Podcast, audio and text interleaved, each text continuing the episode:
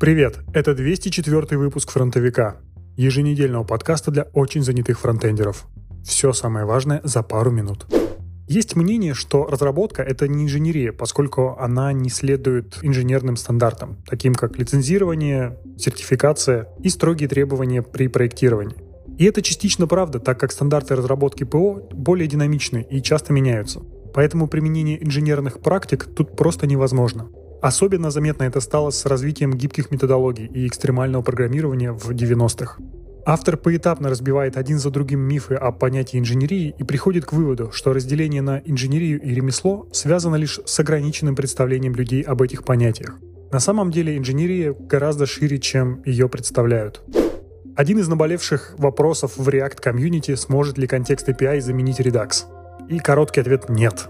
Контекст API предназначен для упрощения передачи данных дочерним компонентам. При любом изменении данных происходит ререндер всех подписанных на них компонентов. Это отлично подходит для редко обновляемых данных, например, для локализации или тимизации приложений. Redux же — это полноценный менеджер состояния приложения. Он предоставляет возможность компонентам подписываться на изменения только определенной части глобального состояния. Также у Redux есть несколько утилит, которые помогают понять, почему изменилось состояние приложения. Redux может использоваться с любым фреймворком или ванильным JavaScript, поэтому он подходит даже для коммуникации между микрофронтендами. Redux Toolkit позволяет избежать бойлерплейта, который может напугать новичков. Частично функциональность Redux может быть воспроизведена с помощью комбинации хуков useReducer, useMemo и ReactMemo, но это будет просто переизобретением колеса. С другой стороны, можно будет не тащить в бандл Redux. Статья должна была дать однозначный ответ на главный вопрос современного фронтенда, но принесла еще больше вопросов. Можно ли поддерживать ПО, написанное лет 5 назад, без существенного обновления стека? Безусловно, цена поддержки и развития будет расти со временем, но не все заказчики готовы вкладываться в глобальный рефакторинг. Код, написанный сегодня, непременно станет легаси через какое-то время. Что же можно сделать, чтобы было легче поддерживать код в течение многих лет? Например, избегать сложных структур, использовать чистые функции и узкоспециализированные классы, избегать смешивания логики и данных в объектах, не бояться создавать новые и маленькие модули с одним или парой экспортов. Избегать добавления к объектам произвольных полей. Соблюдайте консистентность используемых данных, э, в этом может помочь TypeScript или JSDoc аннотации.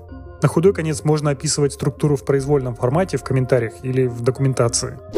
Как сверстать тянущийся прямоугольник с соотношением сторон 16 к 9? Если у вас черный пояс по верстке, то вы знаете, что для этого можно использовать свойство padding top, который всегда считается от ширины элемента. Делим высоту на ширину и получаем, что для соотношения 16 к 9 пэддинг топ должен быть 56,25%. Не самое очевидное решение, конечно. Так было раньше, но так больше не может продолжаться.